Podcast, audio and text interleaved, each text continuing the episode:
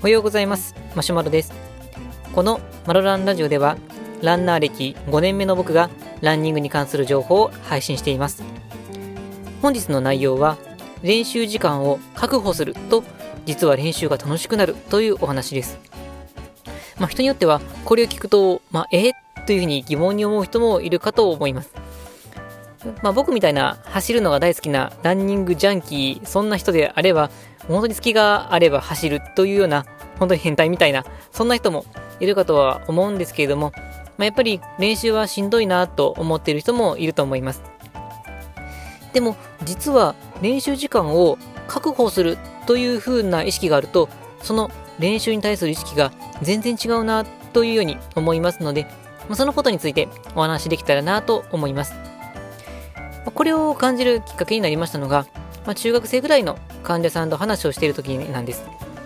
まあ、小児科をやってますと、時折中学生ぐらいの患者さんが来られることがあります。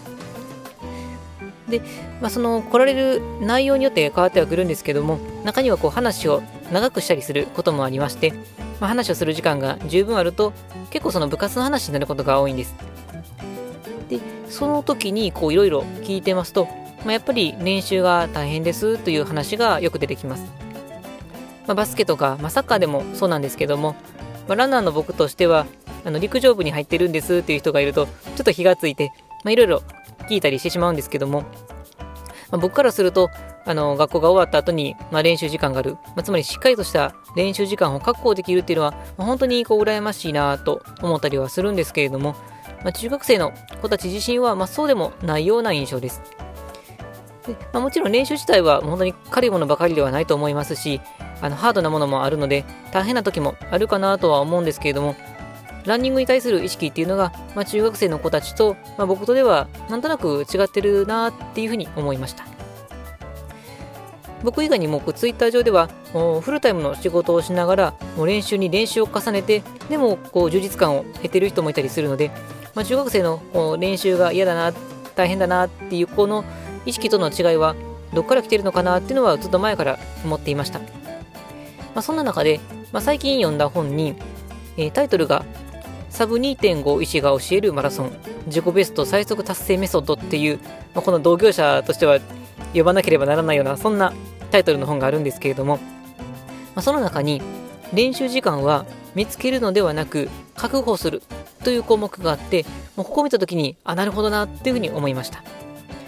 まあ、練習時間をま見つけるということも大事なんですけども覚悟するっていうこう前向きな感じの姿勢っていうのがあるとまた違うんじゃないかなという思いましたのでその点についてお話をします、まあ、当たり前といえば当たり前なんですけど、まあ、全ての人は1日24時間1年365日というのが固定です。ですが、お仕事や家事とか、あと学校など、忙しさによって自由な時間っていうのは人によって大きく変わっていきます。まあ、ですので、1日3時間ぐらいは練習時間が取れるという人から、もう頑張っても30分ぐらいしか取れないという人まで、まあ、本当にいろいろあるかと思います。まあ、そんな中で、こう仕事をしているこう市民ランナーの人を考えた場合、まあ、そうするとこう練習時間というのは非常に貴重なんですね。まあ、なんとなく走りたい時に走るっていうのも、まあ、本当にこう趣味としてのランニングとしては本当に、楽しそうでいいかなとは思うんですけども、まランナーとしてフルマラソンの記録をもっともっと伸ばしたいという人であればしっかりとした練習時間をこうしっかりと取っていくっていうのが大事になってきます。でここでこう練習したいのにこう仕事とかで忙しくて時間が十分取れないというジレンマが起こります。でそうすると次に考えるのが練習時間の確保です。つまりここで時間の確保というのが出てきます。まあ、僕の場合だと朝苦手ということが大きいんですけど朝起きたら、まあ、奥さんがまず子供のお弁当を作るんですけども、まあ、作っている間っていうのがやっぱり子供にも朝ごはんを準備しないといけないので朝ごはんのトーストを僕が準備したりとかあと幼稚園に持っていく水筒を準備したりとかっていうことをしたりもします。で、まあ、そうするとそのまま仕事行ったりするので、朝には走る時間がなかなかなくてという状況ですけれども、で仕事自体が、まあ、スムーズにいけば、まあ、夜の7時ぐらいに帰ってくれることもあるんですが、まあ、うちの子は寝るのが早いので、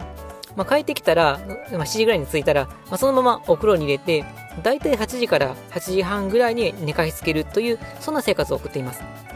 でそうすると僕の場合は寝かしつけてから走り出すので夜の9時から10時ぐらいというのが練習のゴールデンタイムになります。でただ、まあ、何かこう残している仕事があったりすると、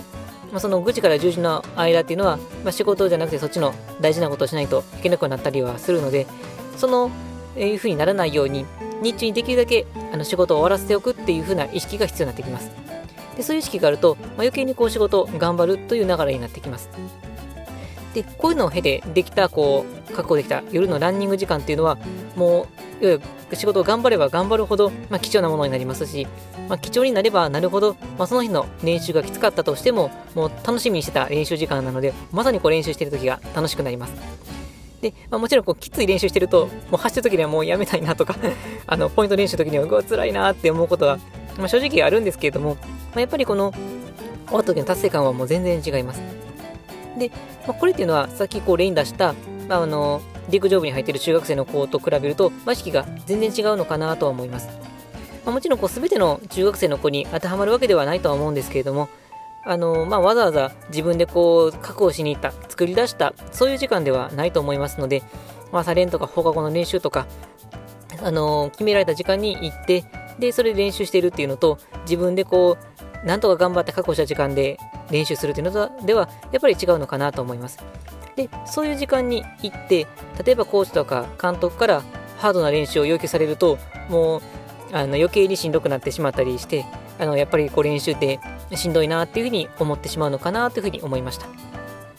あ、もちろん中学生の子とかでも、もう大会でトップを目指すとか、そういうような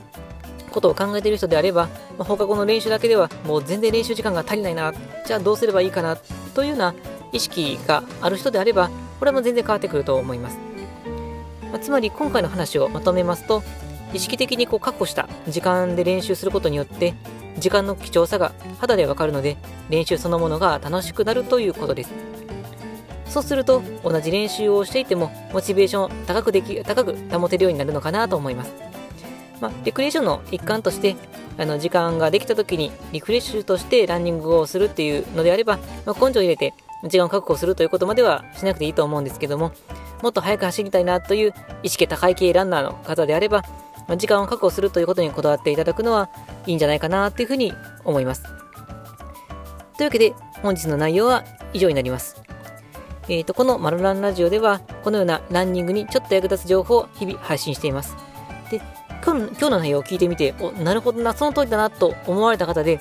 これ、まあ、いろんなプラットフォームで配信してるんですけど、まあ、ヒマラヤとかスタンド FM で聞いてくださってる方は、こう閉じる前にいいねのボタンを押していただけると、まあ、本当に嬉しくて、僕のやる気にもつながるのでお願いします。また逆に、いや、そそんなことはないぞというような方があれば、まあ、そのことについてもぜひ勉強させていただきたいと思いますので、コメントに書いていただけると、もう全力で回答させていただくようにします。それでは、本日も最後まで聞いていただきありがとうございました。今日も楽しくランニングをしていきましょう。それでは、さようなら。